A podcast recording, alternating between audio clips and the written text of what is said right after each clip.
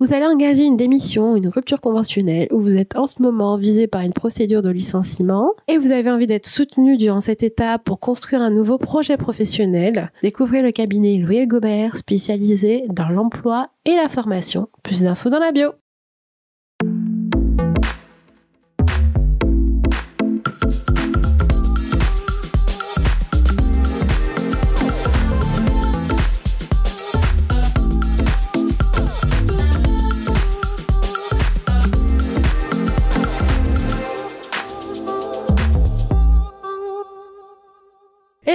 Aujourd'hui je reçois Gabriel, fondateur de Akeya, cabinet spécialisé en droit de la propriété intellectuelle. Bonjour Astrid. Bonjour Gabriel. bah, bienvenue Gabriel euh, dans ce nouvel épisode de Business de Meuf. Est-ce que tu peux nous présenter ton entreprise, enfin toi, ce Ouais. que tu fais, ton métier, et puis euh, Akeya?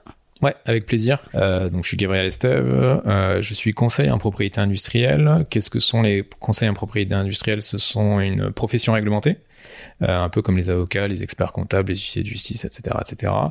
Euh, sauf que nous, euh, contrairement aux avocats, on est spécialisé, en tout cas, on est que spécialisé en, propriété intellectuelle. On ne fait que ça, on ne peut faire que ça, et on accompagne nos clients sur euh, bah, la protection de leurs actifs immatériels dans leur euh, société.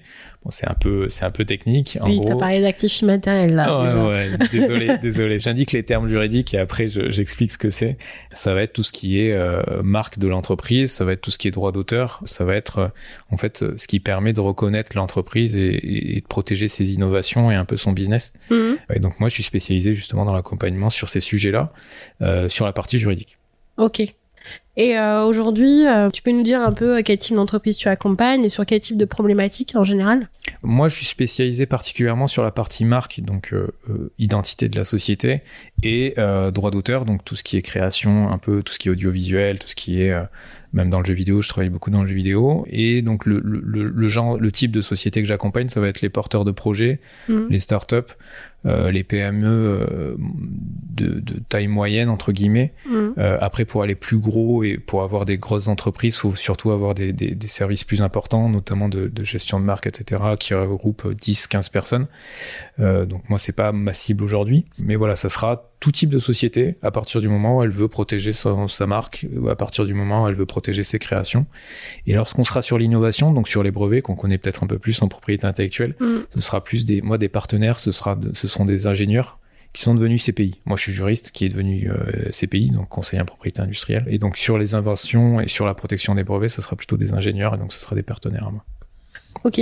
Si, si je résume bien, toi, tu vas intervenir surtout sur des porteurs de projets et des jeunes créateurs d'entreprises. Ouais. Tu as le dépôt de marque Ouais, exactement. et euh, sur la protection des marques en général. Enfin, Ouais, c'est ton, c'est- c'est ton premier. euh, ouais, en fait, c'est c'est souvent le besoin qui va être euh, identifié assez rapidement par les Mm. entreprises. Ça va être la protection de leur marque, leur nom de domaine un peu indirectement, mais ça découle de la marque, mais ça sera vraiment ça. Ça sera vraiment le signe distinctif qui les identifie sur le marché. Donc, le Oui. signe distinctif, ça va être la marque. la Euh, marque euh, comme euh, la virgule de Nike, quoi. Exactement. Enfin, quand on ou dit même, la marque. Même Akeya, le nom de mon cabinet, c'est une marque. C'est une marque qui est déposée. Mon, le- mon cabinet, il s'appelle STVC Associé, donc c'est mon nom de famille. Mais du coup, la marque commerciale pour le faire connaître auprès de la clientèle, c'est Akeya. oui. Et donc, ça va être la virgule de Nike, ça va être le nom Nike, ça va être le terme Facebook, par exemple, etc., etc. Ouais. Euh, donc, pour tout type d'activité, euh, que ce soit du, euh, en fait, il y a une classification, la classification de Nice, qui, qui regroupe toutes les activités en matière de marque. Et ça va être euh, bah, du produit chimique, production de produits chimiques, à l'accompagnement en, en sophrologie. Donc, euh, Ouais. typiquement, c'est toutes les activités qu'on peut faire. Mhm. Elles sont protégeables à titre de marque. Ok. Et euh, est-ce que tu peux nous donner la différence entre enfin, le nom de- d'enseigne et le nom de marque Ouais. Parce Euh, que souvent, euh, on confond les deux. En fait, en pratique, ça va être quelque chose qui, qui- ça va souvent être le même mot ou le même, euh, le même signe. Euh, juridiquement, ça va être, ça va avoir ses spécificités. C'est-à-dire que euh, lorsqu'on crée une société, on va choisir son dé- sa dénomination sociale. Ça, c'est le nom de la société, le nom de, euh, c'est un peu sur la carte d'identité, le nom de famille entre guillemets. Mhm. Euh, après, on va pouvoir choisir un nom commercial ou une enseigne. Le nom commercial, c'est en théorie, lorsqu'on crée sa société ou lorsqu'on l'ajoute à sa société, c'est le, le nom qui va être adopté pour se faire connaître auprès de la clientèle. Mhm. Euh, c'est pas l'identité de la société, même si c'est inscrit au cabis. Euh, c'est vraiment euh, un nom commercial pour euh, interagir avec sa propre clientèle. L'enseigne, normalement, c'est un nom qui permet de se faire reconnaître géographiquement. Donc à la base, c'était le, le nom sur le magasin, quoi. En gros, Ok. euh, l'enseigne commerciale. Et à côté de ça, donc tout ça, c'est lorsqu'on crée sa société et c'est protégé par le droit commun, par le droit civil. Euh, à côté de ça, il y a la marque, qui a un Mhm. droit de propriété intellectuelle pour lequel on doit faire une démarche auprès de l'INPI et qui va nous conférer une meilleure protection sur ce signe-là. Euh, donc le signe qu'on va vouloir protéger ou euh, le nom qu'on dépose, le logo, etc. etc. Ok. Donc, je crée une boîte. La boîte s'appelle Trucmuche. Ouais. Trucmuche le, a le nom d'enseigne Truc. Exactement. Et en fait, le nom d'enseigne, c'est ce qu'on peut déposer en marque, finalement. Ouais, c'est ça. Souvent, en fait, en pratique, ça, sera- ça va être le même nom. Ça va être la même chose Ouais. qu'on va, au- auquel on va attribuer une meilleure protection par le dépôt d'une marque. D'accord. Euh, Mais le nom euh, de l'entreprise et le nom d'enseigne peut être différent. Tout à fait. Ça peut être différent, comme moi, c'est c'est le cas avec Akeya. Euh, je, je prends l'exemple de ma boîte, mais euh, le nom de la dénomination sociale, c'était c'est euh, STVC Associé. Ouais. Parce qu'en fait, quand euh, j'ai lancé ma boîte, j'avais pas d'idée de nom. Euh, Et bon, STVC Associé, euh, Ça peu- claque. Ouais, ça claque. c'est- très, c'est très juriste, quoi. Ouais. Moi, moi, j'en ai- j'en avais un peu marre de voir des cabinets qui c'était, enfin, c'était les noms des personnes qui avaient fondé le cabinet, quoi. Alors que Akeya, je trouve que ça a un vecteur un peu plus commercial. Mhm. Et donc, j'ai mis un, un an à trouver le nom. Et donc, dans ce cas-là, je l'ai protégé avec une marque. Et alors que voilà, c'est, mon nom commercial qui est différent de ma dénomination sociale. D'accord, ok. Et c'est bien d'avoir euh, une dénomination sociale et un nom différent? C'est pas. C'est pas une obligation, en Ouais, fait. c'est pas une obligation. Ça dépend comment se construit euh, la boîte, en fait. Ouais. C'est, mais juridiquement, ça a pas de différence. D'accord. Bah, c'est comme si on a, euh, euh, on a créé une, une entreprise Ouais. et finalement on a plusieurs marques et du coup on peut en avoir autant. euh, Exactement. Ok. Et, les marques, ça sera euh, justement, on va déposer des marques auprès de l'INPI pour tout ce qui est protection bah, du nom de la société, mais aussi tous les services qu'ils rendent ou tous les produits qu'ils Ouais. ont créés. Ou ça peut être une série de services ou des choses comme ça. Mhm. Et euh, en fait, c'est à partir du moment où on veut monopoliser euh, un nom ou un signe ou un logo Mm. euh, pour pouvoir le protéger, pour qu'il soit identifiable. pour qu'on puisse nous identifier par ce signe. C'est-à-dire Ouais. que la clientèle, quand elle va voir le, le nom ou le logo, elle va se dire ah ben c'est cette boîte-là. Ouais. Donc c'est ce qu'on appelle la fonction d'origine d'une marque. Mhm. Euh, et en plus, juridiquement, ça nous offre aussi un panel de de, de, de, de, de droits et de- d'actions pour défendre notre marque qui est plus intéressant que si on avait, on l'avait pas protégé. Ah oui, parce que si on l'a pas pro- protégé, faut justifier l'antériorité de la marque, c'est ça? Ouais, c'est ça. En fait, le truc, c'est que en France, si on l'a pas déposé, il n'y a pas de protection. Donc le simple usage ne crée pas de protection. Ouais. Donc il faut le déposer auprès de l'INPI.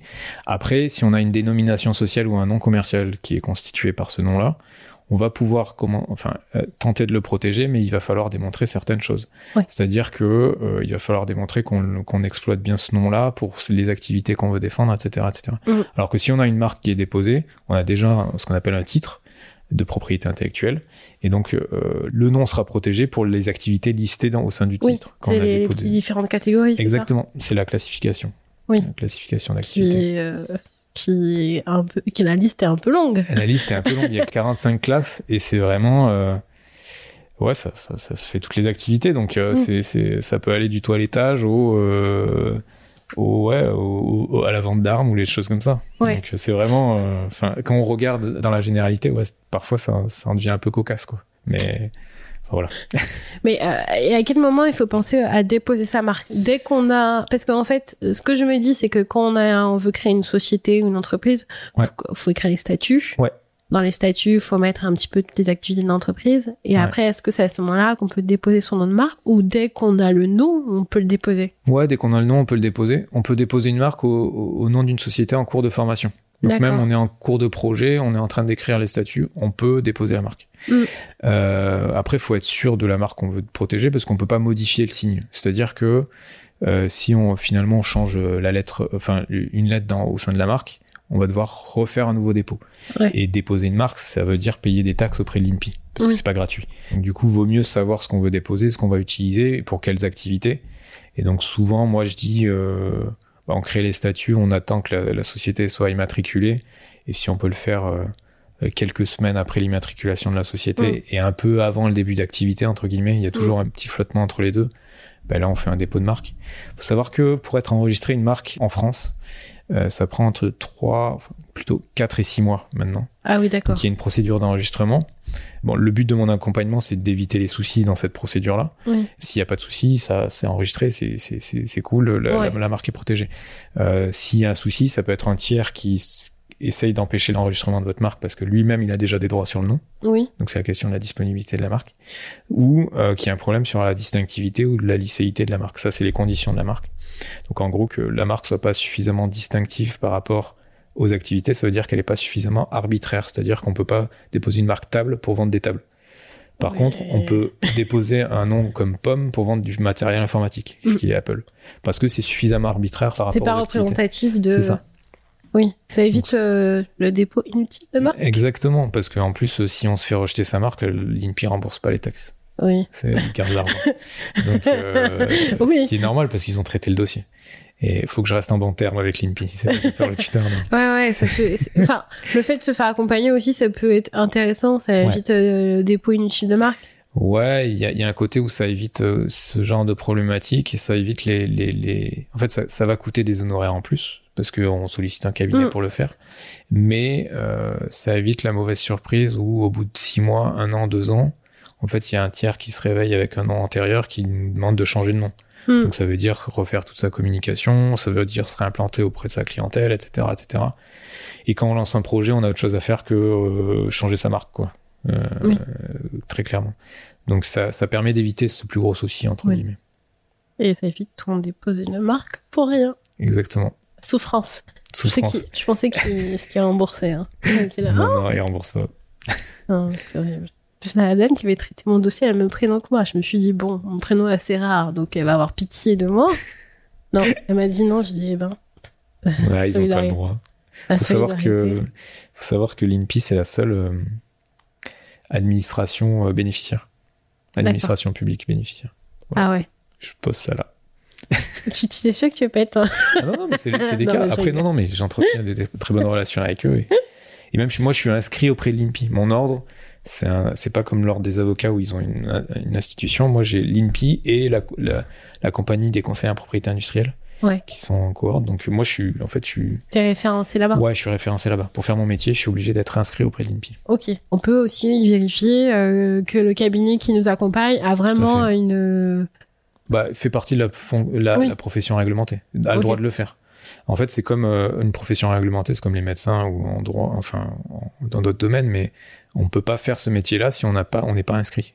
Sinon, c'est un exercice illégal d'une profession réglementée. D'accord. Donc, faut bien faire attention aux cabinets qui nous accompagnent, Ouais. s'ils sont référencés, pour savoir s'ils peuvent bien nous accompagner sur Tout toutes fait. ces questions-là. Tout à fait. Après, normalement, euh, s'il y a un cabinet qui se présente comme conseil en propriété industrielle, euh, c'est qu'il l'est plutôt bien. En fait, c'est qu'il l'est, c'est qu'il l'est, parce que euh, c'est prendre un risque. Normalement, ceux qui se présentent comme fausse profession, ça sera plutôt des faux avocats. Mm. euh, qui sont plus connus et qui sont plus attractifs. Le nom est plus attractif. Mais oui, il faut, faut se renseigner sur euh, bah, le, le, le- la fonction de, la, de, de- de- de notre conseil, en fait. D'accord. Donc, il y a un référentiel sur l'INPI euh, Ouais. qui est consultable. Ça, c'est bon à savoir. hein. Je sais qu'on peut prendre des conseils euh, gratuitement auprès de l'INPI, mais Ouais. après, euh, il y a des spécificités où euh, ça a nécessité qu'on soit accompagné, même de le faire aussi. euh, ça fait flipper hein, d'aller sur euh, Ouais. l'INPI, de déposer son truc. Et euh, voilà, il suffit qu'on fasse une mauvaise manip et euh, Tout à fait. Avec toutes les catégories, enfin, on se perd un peu, quoi. Tout à fait, c'est un peu technique et surtout, bah, ne serait-ce que savoir euh, qu'il faut déposer une marque et pas un brevet, ça peut être source de difficulté parce que souvent on va se dire ah ouais, faut- je dois protéger mon entreprise, je dois déposer un brevet parce que c'est ce qu'on connaît le plus. Mhm. Alors que les brevets c'est uniquement pour les inventions techniques. C'est- C'est-à-dire on crée euh, une solution technique à un problème technique. Euh, typiquement la façon dont une roue tourne euh, avec des, des euh, mécaniquement comment ça fonctionne etc Mhm. ça c'est un brevet un nom ça peut être protégé qu'avec une marque donc c'est un titre de propriété particulier qui va s'appliquer euh, à des signes distinctifs et du coup ne serait-ce que ce choix là c'est déjà une source d'erreur moi pour certains de mes clients Ah oui, d'accord. donc ils vont chercher à, à- à déposer un brevet, ils vont me dire ouais c'est hyper cher, il y a beaucoup de taxes, etc. Non mais en fait c'est pas le bon, c'est pas le bon dispositif que vous choisissez. Ouais. Donc ça va pas vous donner de protection pour ce que vous voulez faire.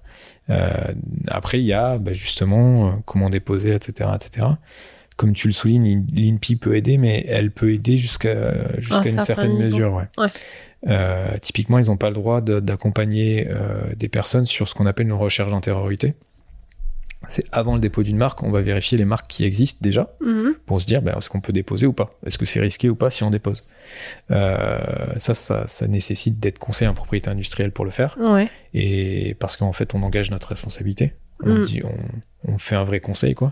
Et ça, l'INPI peut pas parce que la problématique, c'est qu'ils seraient jugés partis. Parce qu'en fait, derrière, c'est eux qui vont, s'il y a une contestation, c'est eux qui vont gérer, juger la, la contestation. D'accord, ok. Donc, du coup, ils peuvent pas le faire non plus. Ouais, dans un cas de neutralité. Ouais, euh, c'est ça. D'accord. Mais donc voilà. Mais c'est l'intérêt d'être accompagné sur ces sujets-là. euh, c'est un peu de, de, de savoir que euh, ça va être bien fait et euh, bah, de se dire que la, la protection de la marque, elle va, elle va pouvoir perdurer dans le temps et ne pas avoir de soucis sur ce sujet-là. quoi. Donc, euh, faut être carré en fait dans ces. Exactement. Euh, c'est vrai aussi que dans le, enfin, dans le droit de la propriété intellectuelle, il y a plusieurs briques. Ouais.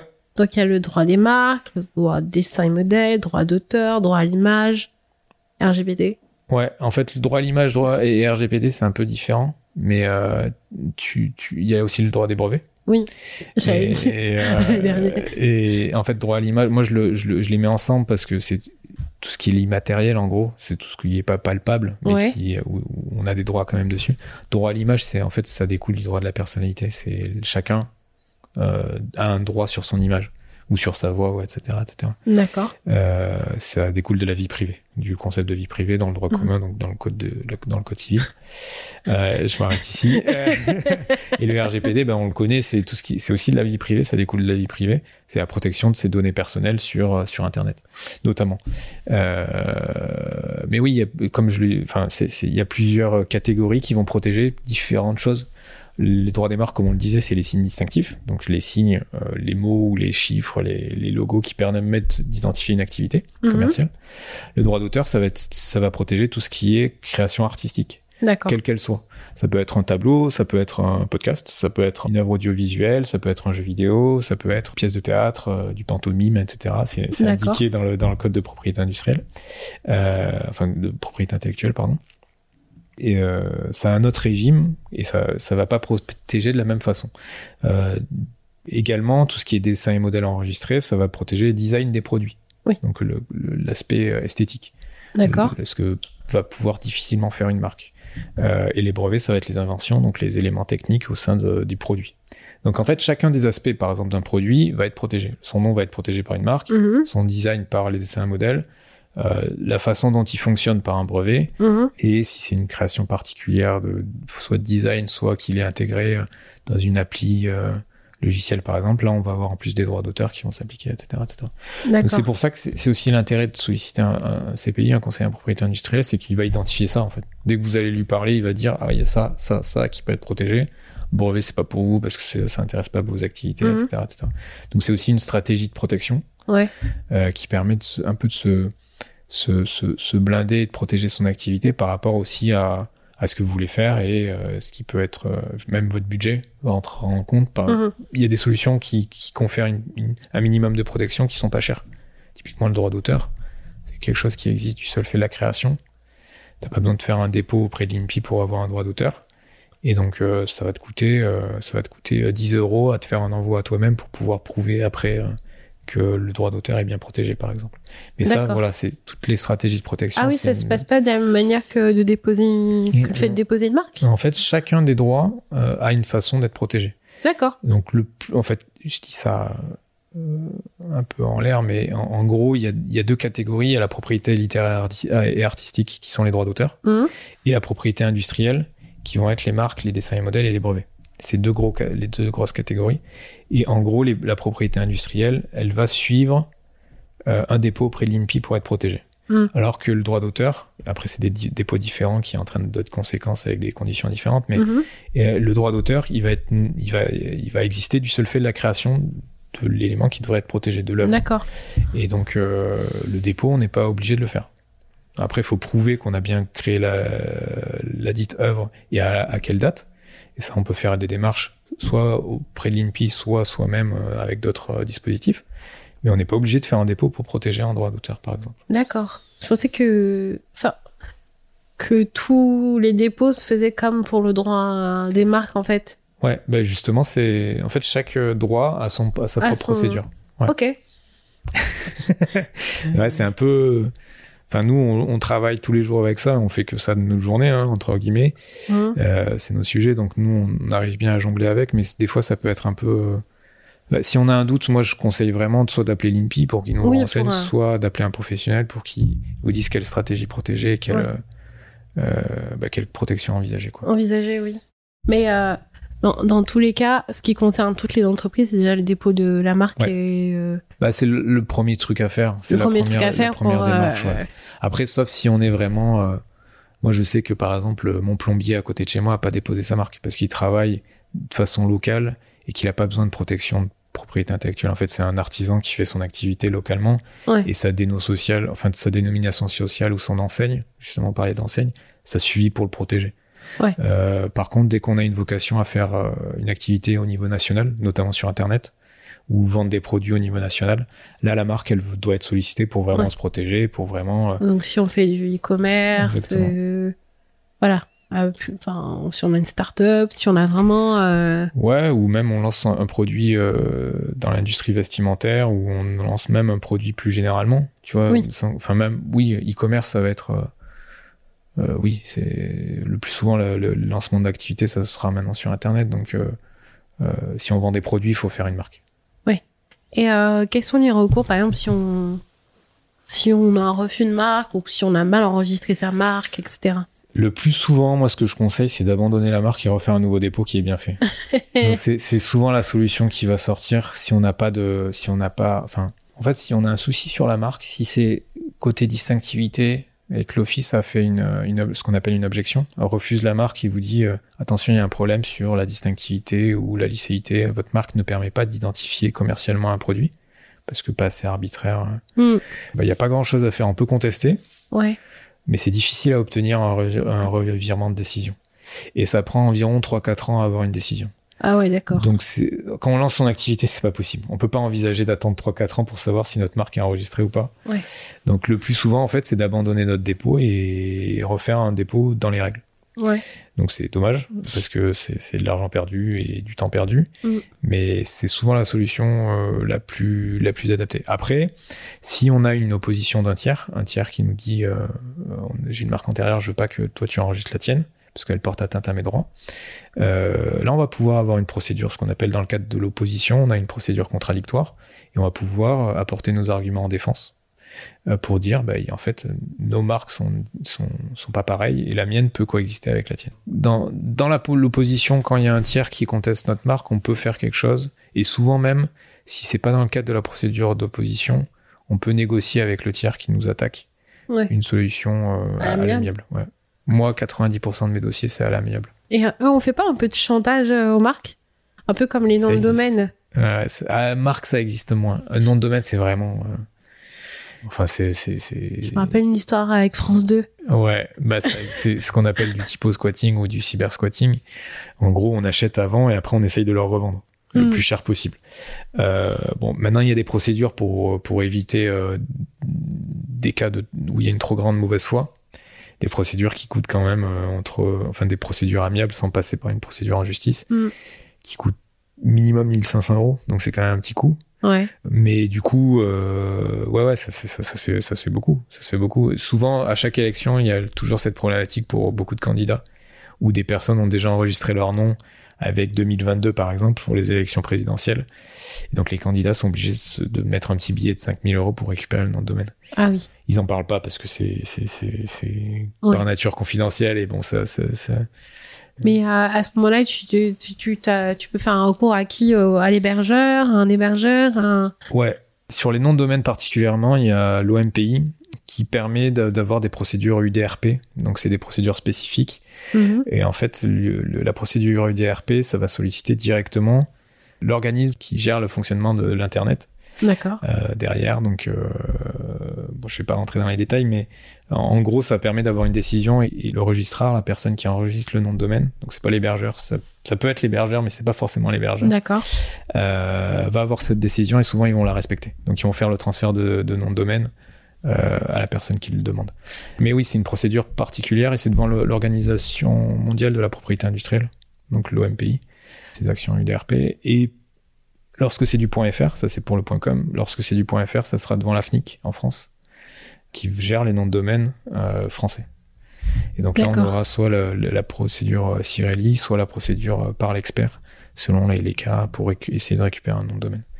C'est la, la, FNIC, tu disais La FNIC, ouais. D'accord. Pour récupérer un nom de domaine, vaut mieux avoir une marque enregistrée au préalable. Parce que c'est ça vraiment qui va être le critère. Si tu as une marque enregistrée au préalable, tu vas pouvoir récupérer le nom de domaine. Et euh, pareil, si t'as pas fait ton renouvellement de nom de domaine.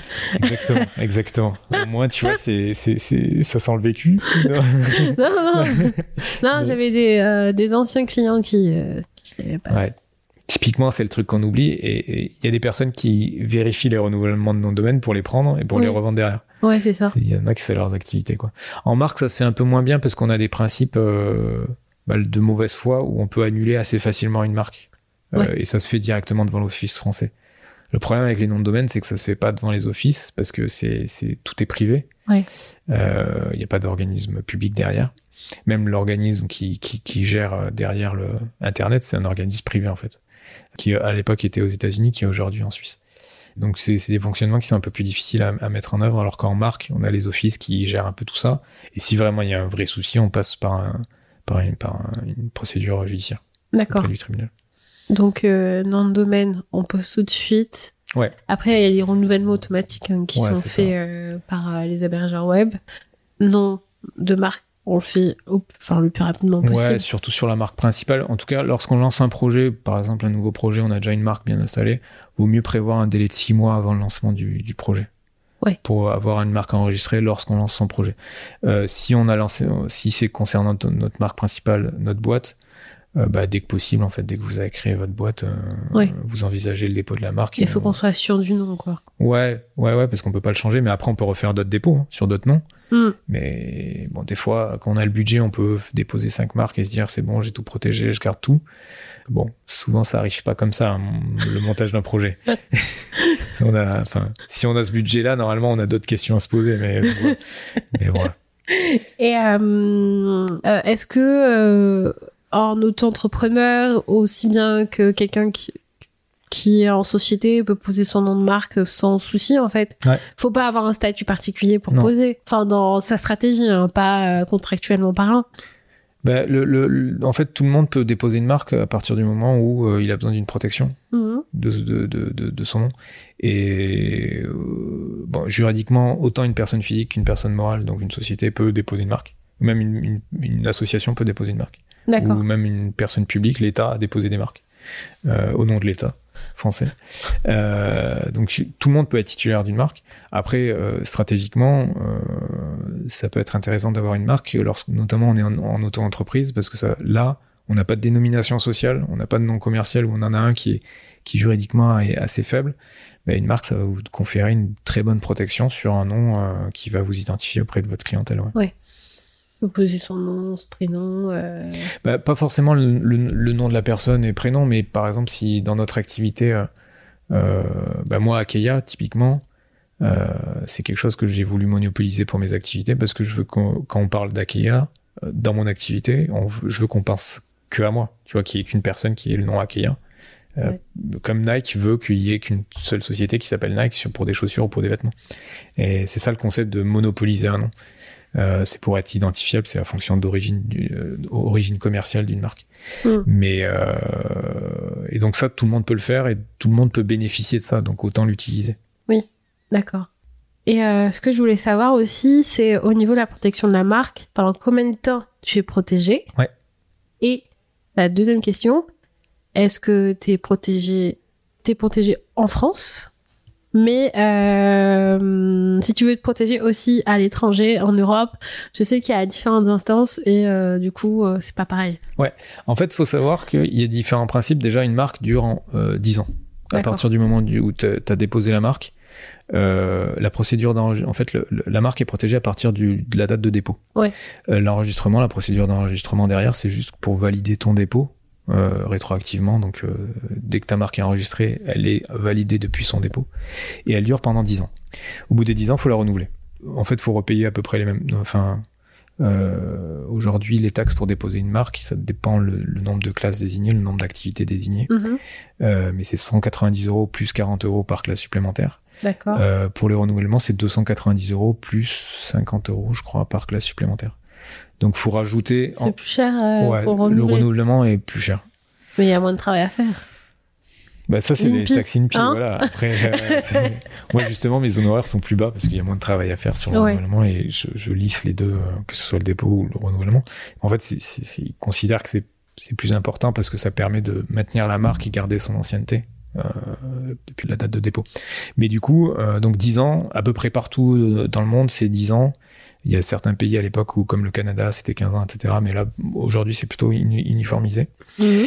Et donc, euh, deux principes euh, en droit des marques, c'est le principe de spécialité. Votre marque n'est protégée que pour les activités qui sont couvertes. Donc, on peut avoir deux marques qui coexistent. Je sais que c'est pas ta- le, le- le sens de ta question, mais il y a, je reprends les principes. Au moins, il y a les, deux oui, trucs. oui. Et parce que je vais parler de la territorialité et des, des, des- où est-ce qu'une marque est protégée. Donc, une marque est protégée uniquement pour les activités. C'est-à-dire qu'on peut avoir deux marques euh, qui coexistent sur deux, deux activités différentes qui sont pas concurrentes. Typiquement, Montblanc, c'est des yaourts et des stylos. C'est pas la même boîte derrière. Mais comme ils font pas les mêmes activités, ben, on peut coexister et donc il peut y avoir deux, marques qui, existent. Euh, ça, c'est par rapport aux produits et services que vous désignez dans le cadre du dépôt de votre marque. Euh, deuxième principe, c'est le principe de territorialité. Euh, C'est-à-dire qu'une marque est, protégée uniquement là où elle est déposée. Donc on peut déposer en France, on peut déposer dans chacun des pays qui nous intéressent, et on peut faire même des dépôts de l'Union européenne. Donc ça c'est assez intéressant de commencer par un dépôt français et après quand on a un business européen d'envisager un dépôt auprès de l'EUIPO. EUIPO, c'est l'organisme euh, européen de, de- du- des droits de propriété industrielle, Mhm. et qui permet d'avoir une marque directement pour tous les pays de l'Union. Donc ça, au moins, de, au au lieu de faire 27 dépôts, ben, on en a un qui désigne le-. Alors, du coup, pour euh, déposer sa marque à l'étranger, on passe toujours par l'INPI? En fait, ça dépend les, les, les territoires qu'on va viser. C'est-à-dire que pour la France, ça va être l'INPI, pour l'Europe, ça va être le IPO directement, et on va pouvoir euh, par l'INPI, après pour les autres territoires, pour les États-Unis, pour la Chine, le Japon, le Brésil, euh, etc., etc., on va pouvoir faire ce qu'on appelle une marque internationale. Donc la marque, il, n'existe pas de marque mondiale. On peut pas déposer un- un- une marque qui soit protégée euh, dans les 190 pays de la Terre entière, etc. On est obligé de faire une marque internationale. La marque internationale, qu'est-ce que c'est? C'est une sorte de coquille vide dans laquelle on va désigner les pays qui nous intéressent. Et à chaque fois, ça va être une procédure. euh, euh, en fait, on va faire la demande auprès de l'Office mondial de l'OMPI, l'Organisation mondiale de la propriété intellectuelle. Cette demande va passer par l'INPI. Donc c'est pour ça qu'on peut faire la demande auprès de l'INPI, passer par l'O- l'OMPI et après éclater dans chacun des pays. Euh, mais il faut désigner pays par pays et en gros c'est une stratégie qu'on construit un peu au fil du temps. Après avoir fait le dépôt en France, on envisage le, le dépôt en Union européenne et ou en parallèle, euh, on va voir pour les autres pays, aux États-Unis, etc. Selon notre business, euh, les marchés, D'accord. les marchés désignés. À ce stade-là, moi je vous recommande euh, très franchement d'être accompagné parce qu'il y a beaucoup de pièges. Euh, la marque française, on peut la faire seule. Moi, j'ai des clients qui le font seuls, ils le font très bien, même si c'est une difficulté, il y a des difficultés, etc. Mm. La marque internationale, soyez accompagné. Parce que une marque française, ça va vous coûter 250 euros en taxes. La marque internationale, ça va vous en coûter environ 5 à 10 000 euros euh, en taxes.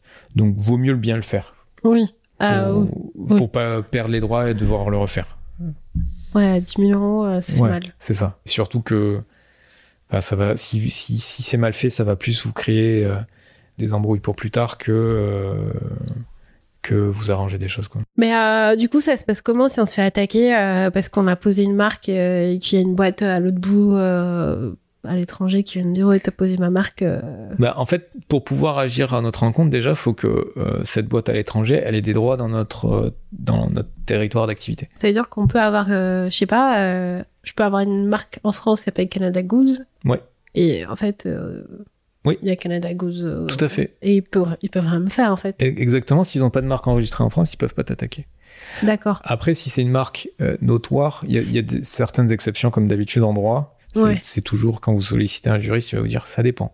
En fait, c'est parce qu'il y a souvent des exceptions ou une, une interprétation. Mais euh, euh, si c'est une marque notoire comme Nike, ils n'ont pas besoin d'avoir une marque, enre- une marque enregistrée dans, dans ton territoire. Ils peuvent agir à ton encontre. Parce que il y a une telle renommée Ouais. que les tribunaux acceptent la, possibilité d'agir. Euh, c'est ce qu'on appelle les marques de, no- de renommée ou de, les marques notoires.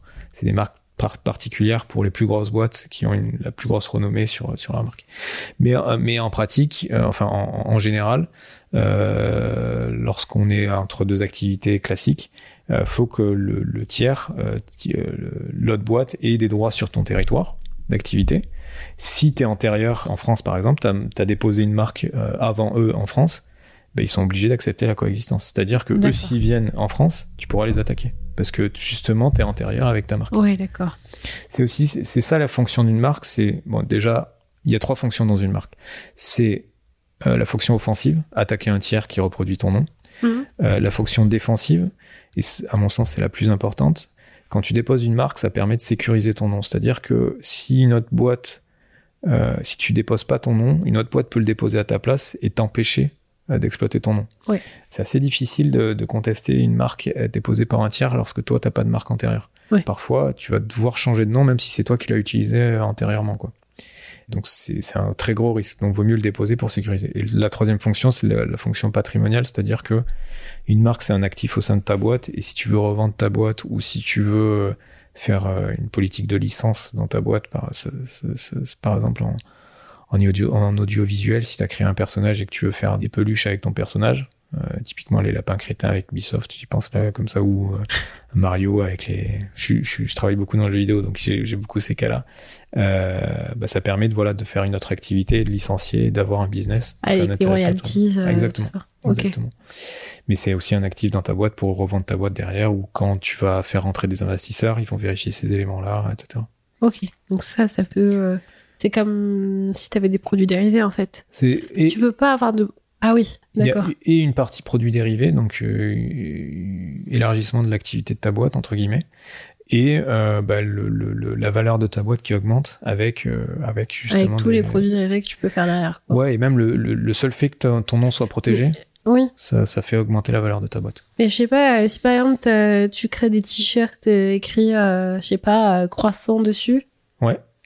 Bah tu peux le faire. Ah oui, ce sont des t-shirts. Ouais, en fait, c'est même euh, euh, tant qu'il n'y a pas de. Je sais pas, si t'as une, t'as une boulangerie, tu veux l'appeler croissant. Ouais. On peut pas t'interdire d'appeler ton truc croissant en fait. Bah non, parce que là, c'est pas distinctif par rapport à. C'est c'est la condition de la, c'est la condition de, de la marque. Faut qu'elle soit distinctive, notamment. Faut qu'elle soit suffisamment arbitraire avec les activités. Et donc, si t'as une boulangerie, tu vas pas pouvoir monopoliser le nom croissant, parce qu'en fait, faut qu'il soit libre de tout le marché. Mais tu peux quand même l'appeler croissant. Mais tu peux quand même l'appeler croissant. La marque, c'est pas quand tu déposes une marque, c'est pour te protéger. C'est pas pour euh, pouvoir exploiter le, le nom. Mm. Tu peux tout à fait exploiter un nom sans avoir rien déposé. Mais c'est au risque de d'avoir quelqu'un qui te le conteste. C'est au risque de de devoir en changer au bout de trois ans parce qu'il y a une problématique, parce que tu peux pas, euh, tu peux Mais pas. on peut pas t'interdire d'appeler euh, ta boulanger croissant. Bah, sur un nom comme ça qui n'est pas distinctif, non, on peut pas t'interdire. Mais par contre, on peut l'empêcher. Si moi j'ai une marque en, en boulangerie qui s'appelle euh, la Diagonale du Fou, par exemple, et que moi je veux appeler ma boulangerie la Diagonale du Fou, s'il y a une marque antérieure, il pourra t'en- t'interdire. Parce que c'est distinctif par rapport aux activités. T'appellerais une boulangerie comme ça. Je sais pas, j'ai pensé à un magasin de jeux euh, dans, dans mon village, euh, là où j'ai grandi. Mais typiquement, ouais. j'ai pris un nom, le premier nom qui m'est arrivé, je sais pas pourquoi C'est quoi ce truc? Ça a rien à voir avec une boulangerie. Mais, mais justement, c'est parce que ça a rien bah à oui, voir ça a rien à voir. que ça euh, peut être protégé. Ouais. Et en fait, c'est vrai que c'est une confusion qui est souvent faite, c'est que le dépôt de la marque, c'est pour se protéger, c'est pas pour, pour pouvoir exploiter. Mm. On peut exploiter quoi qu'il arrive. C'est la liberté du commerce et de l'industrie, ça s'appelle. Euh, sinon, liberté fondamentale en droit. Euh, on peut exploiter librement. Sauf que euh, si on ne protège pas son nom et qu'il est distinctif, ou en tout cas qu'il est, qu'il est arbitraire par rapport à son activité, ben, un tiers pourrait nous dire s'il a une marque, euh, ben, en fait, moi j'ai des droits antérieurs, donc il faut que tu changes de nom. Ok. Ouais, vaut mieux se faire accompagner. Ouais, c'est ça en fait. c'est- c'est- Oui, c'est- si ça, part du sujet. dépôt simple euh, de marque, c'est c'est assez simple. Mais Moi- dès que ça se complexifie, euh, Ouais, moi, ou moi, je- demander un conseil quand même. ouais, c'est ça. Moi, je trouve que, en fait, le, le premier dépôt de marque, c'est ce qui va donner là sur euh, ensuite sur le dépôt à l'international ou sur les stratégies de protection. Vaut mieux si on a le budget, parce que c'est un budget. hein, euh, Mm. moi, mon accompagnement, euh, typiquement pour, un- on, va, on va dire les chiffres, euh, pour un dépôt de marque en France, environ mes honoraires c'est 300, 350 euros. Oui. Euh, donc plus les taxes de 250 euros, ça fait quand même une enveloppe à, à 600, 700 euros. Oui. Donc c'est quand même un budget. Après, moi, je trouve qu'il vaut mieux être bien protégé sur une marque plutôt qu'essayer de déposer 10 marques et de mal le faire. Oui. Bah, après, ça peut t'éviter aussi, si t'as ton premier rendez-vous, Exactement. on te dit, bah, ta marque, je peux pas la poser. Exactement. Ça t'évite déjà d'avoir, euh, perdu, de perdre du temps, quoi. En fait, ne serait-ce qu'avoir un échange aussi avec un spécialiste, normalement, le premier échange est gratuit et il va vous donner les premières indications. On a une fonction en tant que CPI, peut-être moins vrai pour les avocats, mais on a une, fonction, euh, une petite balle perdue pour les avocats là. Mais on a une fonction pour les CPI qui est aussi un, un devoir d'information sur nos métiers. Ouais. Et, euh, et sur ces sujets-là. Mais les avocats aussi le font, je, je plaisante bien entendu. Euh, mais euh, je veux pas me froisser avec la, la, une- la, la profession Les sœur que sont les, les avocats. avocats, c'est bon, Mais- tu pourras plus aller en soirée, hein. C'est exactement ça. mais non, mais on- donc, en tout cas, les, les CPI, moi que, que je connais, ils ont quand même le premier échange, ils donnent des premières informations, Ouais. sans tout donner, bien sûr, sans faire un accompagnement gratuit, mais ça permet aussi d'avoir des indications et derrière se dire est-ce que j'y vais, j'y vais accompagner, ou si j'y vais, ben, je me dis c'est bon, je peux le faire moi-même parce Oui, que tu te rends compte un peu du travail qu'il y a à ouais, faire, c'est ça, exactement. Et l'INPI est toujours là pour aider également, Oui. si besoin. Bah, en fait, t'as répondu à pas mal de mes questions. Déjà. Top. Euh, catégorie, les aspects de quelqu'un, combien de durée de protection, combien de pays seulement, comment protéger son idée, ça tu l'as dit, comment revendiquer une marque. Comment revendiquer une marque C'est c'est une. euh, vaut mieux la déposer avant. C'est ça. C'est le, le, le plus gros message. euh, parce que revendiquer une marque, c'est difficile. Euh, Et puis il faut du temps, de l'argent en fait. en fait, c'est une procédure judiciaire obligatoirement pour Ah oui. revendiquer une marque. Mais et ouais, et après ça prend des années. Ouais, ça prend deux ans minimum. Ah. Et c'est un procès auprès du, donc, du TJ de Paris si vous êtes à Paris ou voilà. Enfin, du tribunal judiciaire, pardon, ça a changé maintenant, mais le nom a changé. Mais en, en gros, euh, ça va vous coûter minimum 3000 euros pour revendiquer une marque. Euh, et grand minimum. Donc, du coup, vaut mieux la déposer et faire les choses bien pour bien la déposer. Ouais. Euh, ou sinon avoir une stratégie où nous on dépose notre marque et on sait qu'une autre marque est déposée par un tiers mais il l'exploite plus par exemple avoir une stratégie où on constitue notre droit, donc on dépose nous de notre côté, et derrière on attaque la validité de l'autre marque. On essaye d'annuler la Ouais. deuxième marque qui nous gêne. Ça sera moins cher, ça sera, ça pourra se faire sans passer par un, une- un procès, et ça se fera directement devant l'INPI avec des actions en nullité ou des choses comme ça. Encore une fois, c'est ouais, c'est une stratégie, c'est une question de stratégie qui se fait au cas par cas. Ouais. Bon, quand je donne les coûts de, procé- de procédure, bien sûr, ça peut changer selon les conseils, etc., etc. Et moi, en général, le minimum, c'est, ouais, c'est ce, ce genre, enfin, une procédure, c'est des procédures spécialisées en propriété intellectuelle, donc souvent les conseils sont un peu, c'est un peu cher. Ah ouais, c'est. Bah, dès que t'as touché au droit, euh, En plus, là, c'est du droit des affaires, donc euh, c'est, à destination des entreprises. Donc forcément, les tarifs, ils sont un peu, ils peuvent être un peu élevés. on peut élever. Ouais. Euh, je crois qu'on a fait le tour. Tu voulais rajouter? Non, pas forcément. En fait, si, moi, l'idée générale, c'est vraiment, euh, voilà, euh, solliciter un spécialiste sur ces questions-là. Ça vous permet aussi d'avoir un, un- un point de vue global sur vos besoins. En Ouais. fait, c'est vraiment un stratège qui va vous dire ça, ça, ça, ça, c'est bien pour votre activité, euh, mais il faut prioriser sur ça selon votre budget, votre développement, et après, on verra ça sur échéance deux ans, etc., etc. Oui, c'est plus l'aspect conseil. euh, Ouais. Bah, c'est vraiment le cœur de mon métier, moi. C'est Ouais. vraiment ça, ce, cet aspect, euh, comment on, se protège aussi au fil du temps par rapport à- aux besoins des activités de chacun, quoi. Selon le budget qu'on veut allouer à ça et selon nos besoins juridiques, comment on avance pas à pas sans être euh, le Nike qui veut déposer dans tous les pays, etc., mais qu'on échelonne dans le temps selon le, le Sur la progression de son entreprise aussi. Ouais, euh, exactement. et de faire les choses bien en fait finalement. Exactement. Mais après tout dépend aussi de quelle entreprise, la finalité, de la taille de l'entreprise. Ouais. Voilà, ce qu'on imagine faire avec euh, dans les années à venir. Et euh, si on a un, gros- attrait euh, commercial aussi. Exactement, ça dépend des activités. Ouais. Si euh, on fait que du B2B, qu'on est vraiment sur des sur des euh, sur une marque qui est euh, très généraliste entre guillemets, dont le nom est très enfin est très générique pardon. Euh, bah, un dépôt de marque en France seul, ça suffira. Après, si on vraiment on vend des produits, on est dans l'industrie vestimentaire en B2C. Euh, avec plusieurs euh, points, de vente, points de vente, avec plusieurs gammes de produits, etc. Ça peut être intéressant d'aller solliciter plusieurs dépôts de marque sur chacune des collections, euh, d'envisager des dessins et modèles euh, particuliers sur les designs des, euh, ah très spécifiques, etc., des vêtements, etc., etc. Donc c'est vraiment, euh, c'est vraiment cette approche stratégique qui doit être adaptée à chacun. Et par exemple, si on fait des euh, des collabs, oui, si on fait des collabs avec, enfin, deux marques, deux entités, comment ça se passe pour le dépôt du modèle finalement? En fait, ce qui va être protégé, déjà, les deux marques doivent être protégées quand on fait une collab. Donc les deux noms doivent être protégés mhm. euh, pour l'activité en question. Et le dépôt du dessin et modèle, en tout cas du design de ce qui va être créé, ça va dépendre du ce qu'on appelle le contrat de licence ou le contrat de, de partenariat entre les deux les deux sociétés. Euh, souvent, c'est la marque la plus importante ou celle qui qui, qui est dans sa propre activité mhm. qui va garder le, le dessin et modèle. D'accord. Typiquement, lorsqu'on a une collab, un artiste qui fait une collab dans le milieu vestimentaire avec une marque de vêtements, mhm. c'est la marque de vêtements qui va déposer. L'artiste, il va donner juste son nom, entre guillemets. Il pourra avoir un droit de regard sur le dessin et modèle. Bah, ce sera lui le propriétaire de l'œuvre, entre guillemets. Bah, lui, il, va, il, a, il aura plus donné son avis, etc. Euh, enfin, oui, il va être propriétaire de l'œuvre, mais ça va être plutôt la marque qui va la, qui va, enfin, la, marque vestimentaire, enfin, la société vestimentaire, qui va euh, faire les démarches pour se protéger parce qu'elle elle connaît bien ça. Mm. Euh, et lui, à la limite, s'il y a un contrat entre les deux, encore une fois, ça peut être indiqué dans le contrat de partenariat qui, qui euh, enfin, est-ce que c'est à 50-50 Est-ce que c'est la marque qui, qui, est propriétaire du dessin et modèle? Est-ce que c'est l'artiste qui lui dépose directement, etc. Et ça, c'est le cas avec tous les partenariats entre deux marques. Ok. Donc, c'est des questions qui s'organisent avec un contrat. D'accord. En fait, c'est vraiment au cas par cas, selon le projet, qui, qui, qui, se formalise avec un contrat entre les deux acteurs. Euh, D'accord. Donc, euh...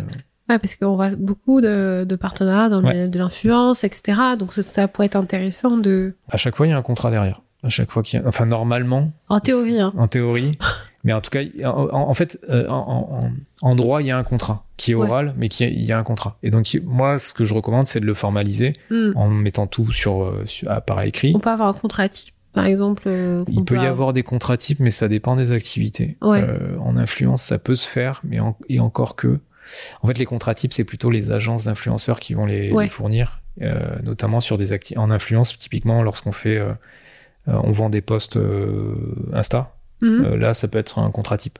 Si c'est un partenariat avec dans, le cadre d'une campagne publicitaire, là, il faut avoir un contrat qui est fait pour la campagne parce qu'elle est plus c'est plus précis. On va mhm. demander vraiment quelles sont les fonctions dans la campagne, etc., etc. Donc, si c'est des missions assez simples, on peut avoir un contrat type. Si c'est des missions un peu plus lourdes, un peu plus originales, là, on va devoir faire un contrat adapté à la situation. Mhm. Ok. C'est tous les, ouais, c'est toutes les arcanes du droit derrière. Euh, en fait, moi, j'interviens vraiment sur la protection des droits, donc comme on a dit, dépôt des marques, etc., etc. Euh, la défense, donc s'il y a un litige avec quelqu'un pour euh, bah, que cette personne change de marque ou euh, pour protéger sa propre marque, etc., etc. Mhm. Et tout ce qui est exploitation. Donc, euh, en fait, c'est un peu les trois fonctions des marques que si on prend les marques. Mais donc la partie patrimoniale, faire tout ce qui est contrat, comment on l'exploite, comment on organise cette exploitation, etc., etc. C'est ça. C'est pour être avoir la main en fait sur toute sa marque, sa marque et tous les dérivés qui peuvent aller avec. Quoi. Exactement. C'est comment elle est exploitée, comment on va régir ça. Ok et quelle aussi euh, rémunération on va avoir pour l'utilisation de notre L'utilisation de la marque. Donc ça, il faut vraiment y penser, euh, même euh, avoir une action de conseil hein, finalement quand on veut faire un partenariat avec une marque et pas. Parce que du coup, si on fait un partenariat après, il y a des risques de poursuite éventuellement par la suite. En fait, c'est pas formalisé. Exactement. Si ça se passe mal et que vous êtes mis d'accord sur le principe d'une opération, mais que derrière ben en fait, euh, vous étiez pas mis d'accord sur les, les, détails de l'opération et que ça se passe mal, mm. ben comment comment on fait? Est-ce que eux, ils, par exemple, le, le, la campagne d'influence se, déroule, ils vous payent pas complètement parce qu'ils sont pas forcément satisfaits de votre communauté, comment ça réagit ou les ventes, etc. Comment mm. on peut poursuivre ça? Si on n'a pas de contrat, c'est difficile. Oui, ok. Si on s'est pas mis d'accord au préalable avant de, de, de lancer l'opération, ça va être difficile. Ok. Et pareil, euh, comment la marque peut, peut exploiter votre, enfin comment la, la société euh, euh, partenaire peut exploiter votre propre marque si dans trois ans il continue à exploiter votre marque alors qu'il n'y a plus de il n'y a plus de partenariat. Bah, s'il n'y a pas de contrat, euh, on peut pas, on peut pas régir dans le temps, etc., etc. Oui. Donc c'est c'est pour ça qu'il faut organiser ça au- avec un écrit euh, dans lequel on se met bien d'accord, que les, enfin les deux parties se mettent d'accord sur les contours de l'opération et Mm. et bah, les contours juridiques du du, du, du partenariat quoi. Ok. Bon, mais Gabriel, merci euh, pour euh, toutes ces informations. Je t'en Maintenant, prie. on peut devenir de vrais conseillers en droit Ouais, de la- J'espère avoir été assez clair. C'est vrai que c'est des, sujets assez techniques. Et en plus, je suis parti un peu dans tous les sens pour donner un peu un éventail de ce qui était possible ou pas. Mais euh, faut se renseigner. Faut, faut, faut pas mettre. C'est un sujet qu'il faut pas mettre de côté parce que des fois, ça, ça a des vraies con- conséquences sur le business euh, qui sont positives comme négatives. Mm. Euh, des fois, euh, même on parlait d'influence, revendiquer ses droits et ses droits d'auteur à côté de sa marque, ça permet d'avoir une rémunération qui est plus importante Mm. dans les négociations. Donc c'est aussi c'est des choses qui peuvent être qui peuvent avoir un vrai bénéfice euh, euh, si on est conscient de ses droits et de, de ses droits de propriété intellectuelle et qu'on les défend suffisamment bien et qu'on les organise bien. Mais bon voilà, c'est moi c'est passionnant comme sujet mais mais c'est vrai que ça peut être un peu technique et un peu abscon des fois. Ah, en fait, euh, faut demander conseil. Finalement. Exactement. Faut, euh, voilà, c'est juridique. Hein. Exactement. On arrive à comprendre à un certain niveau. Et après, bon, Après on est là pour traduire nous c'est on, on est en vous êtes fait des traducteurs. bah pour moi c'est vraiment ça mon métier, c'est un métier de traduction. Ouais, au final, Je le vois comme ça. Et en plus de la stratégie, mais il y a un côté de. J'explique euh, ce que veut dire le code, quoi. Comment on doit l'interpréter. Oui, mais l'on fait exprès de le faire compliqué, tu vois, avec des mots euh, complexes. euh. Il, y a des, il y a des confrères qui utilisent du latin, des fois, sur des trucs. Donc, euh, ouais, putain. encore. Ouais, c'est mort. Ce que je trouve très bien, mais bon, ouais, c'est pas c'est pas mon kiff. Bon, t'as pas fait euh, latin euh, option euh, première Pourtant, langue. je l'ai fait. Ah. Je l'ai fait. Mais Ah bah, euh, tu vois. ce- ce- ce- ça me permet de comprendre, mais je préfère pas l'utiliser. Ouais, mais tu vois que ça, ça sert du latin. euh. Hein. Peut-être, ouais. Bah, merci beaucoup d'avoir été avec nous aujourd'hui. Euh, merci d'avoir partagé ton expertise euh, avec nous. Euh, alors les filles, si vous voulez trouver toutes les informations sur Gabriel, sur son cabinet et vous faire accompagner sur le dépôt, avoir des informations sur les marques, les brevets, etc., tous les trucs complexes, hein, voilà, qui qu'on n'a pas envie de gérer. Donc n'hésitez pas, vous allez retrouver toutes les informations sur lui dans la barre de description. Et puis je vous dis à bientôt. Ciao. Ciao, Merci d'avoir écouté cet épisode. J'espère que vous l'avez apprécié. D'ailleurs, si c'est le cas, je vous invite dès à présent à nous suivre sur les réseaux sociaux, à me laisser une note ainsi qu'un avis sur Apple Podcast et sur toutes les plateformes d'écoute. Je vous invite à nous rejoindre d'ici 15 jours pour écouter un nouvel épisode et aussi d'aller jeter un petit coup d'œil dans la bio pour voir nos bons plans. À bientôt!